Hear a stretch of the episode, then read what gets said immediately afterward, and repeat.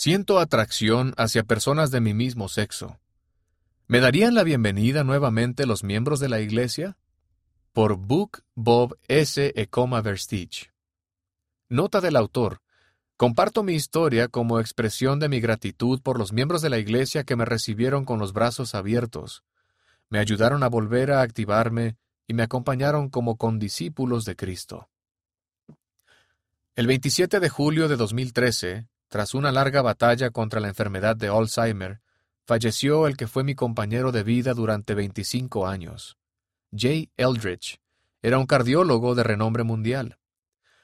Ambos habíamos servido en misiones para la Iglesia de Jesucristo de los Santos de los Últimos Días cuando éramos más jóvenes, pero luego nos distanciamos de la Iglesia debido a la atracción hacia personas del mismo sexo. Aunque la muerte de Jay no fue inesperada, fue devastadora. Me sentí desconsolado, perdido y solo.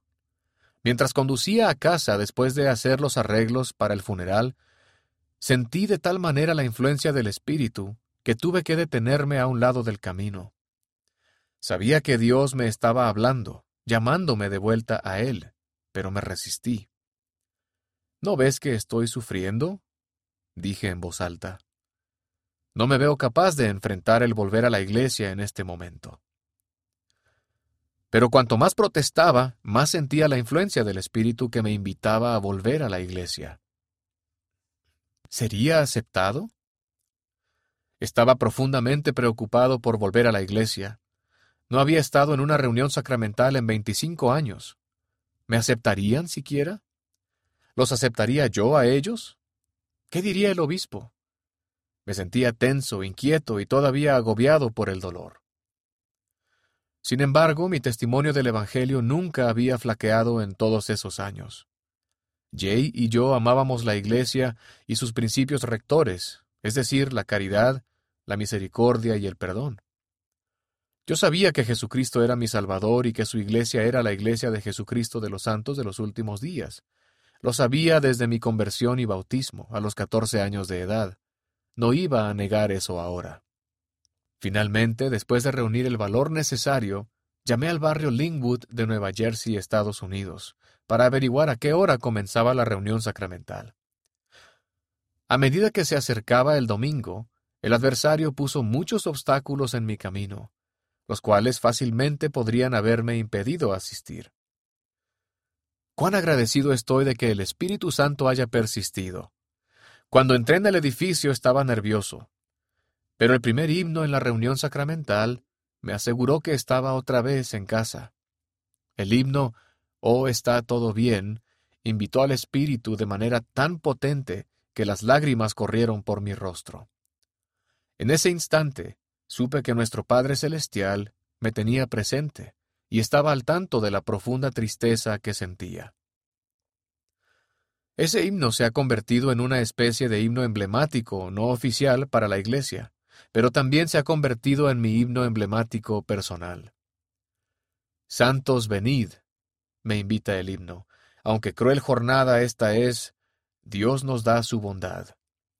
Mi jornada era cruel, pero la bondad y la gracia me acompañaron, según lo prometido.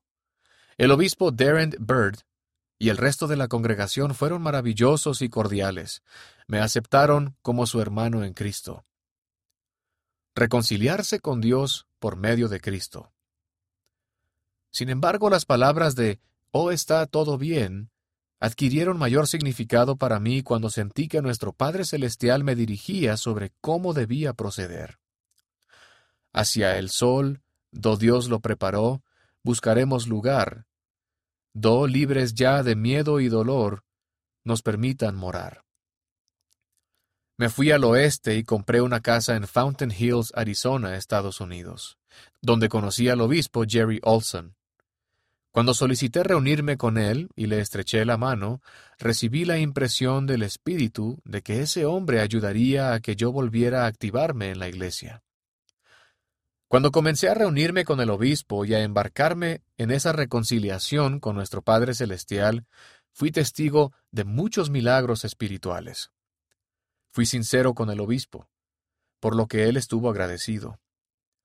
Dijo que eso lo ayudó a comprender mejor dónde había estado yo y dónde estaba ahora en mi relación con Dios. También me informó con amor que era la primera vez que tenía la oportunidad de ministrar a alguien que sentía atracción hacia personas del mismo sexo, y me pidió paciencia y perdón si durante el proceso decía o hacía algo que me ofendiera. Le agradecí su sinceridad y dije, bueno, esta es mi primera vez también, vamos a aprender juntos. Así comenzaron un maravilloso trayecto y una estupenda amistad. En poco tiempo tuve un plan de acción sobre cómo volver a ser miembro. Acepté el consejo amoroso y devoto con un corazón agradecido y comencé el proceso. Consuelo en el templo. Más tarde, cuando seguí ese consejo y trabajé arduamente para acercarme a Cristo, recibí la restauración de las bendiciones del sacerdocio y del templo, y acepté un llamamiento para servir en el quórum de élderes. En el Santo Templo, al estar en comunión con nuestro Padre Celestial, Él me mostró lo mucho que ama a todos sus hijos. Sentí consuelo y un profundo deseo de complacerlo. Meses después, se llamó a un nuevo obispo, con quien también desarrollé una amistad entrañable. El obispo Larry Radford conocía mis circunstancias y apreciaba mi servicio en el quórum de élderes, donde dijo que yo había servido con amor y devoción no solo por el quórum, sino también, y más importante aún, por Dios. Sus amables palabras y su aliento me ayudaron a sentir que el Señor y mis hermanos santos estaban complacidos con mi servicio. Ahora sirvo fielmente como secretario de barrio. Comprender quién soy Sentir atracción hacia personas del mismo sexo y ser miembro activo de la Iglesia no siempre es fácil.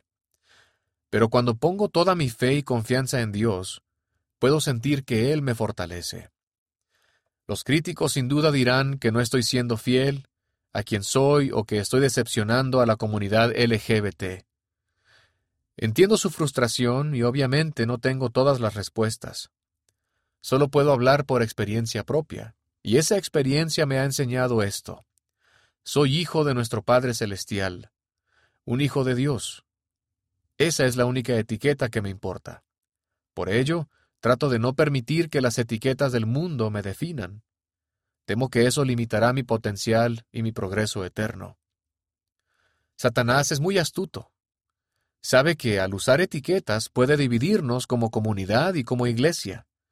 Con esa perspectiva en mente, las decisiones que tomo no se basan en mi atracción hacia personas del mismo sexo, sino en cómo ser un verdadero discípulo de Cristo, que siente atracción hacia personas del mismo sexo. Como dijo Nefi, Oh Señor, en ti he puesto mi confianza, y en ti confiaré para siempre. No pondré mi confianza en el brazo de la carne. Sé que Dios dará liberalmente a quien pida. Sí, mi Dios me dará si no pido impropiamente. Por lo tanto, elevaré hacia ti mi voz, sí, clamaré a ti, mi Dios, roca de mi rectitud. He aquí, mi voz ascenderá para siempre hacia ti, mi roca y mi Dios sempiterno. El amor de mis hermanos santos. Durante mi regreso, sentí la compañía amorosa de mis líderes y hermanos santos, incluso miembros LGBT, activos y menos activos. Encontré un lugar donde podía prosperar, Encontré entre ellos los atributos de Cristo que siempre había asociado con mi fe, misericordia, compasión, comprensión y sobre todo, amor. Al luchar a lo largo de la senda con mi Salvador, sentí consuelo y paz al volverme a Él, sabiendo que no estaba caminando esa senda solo.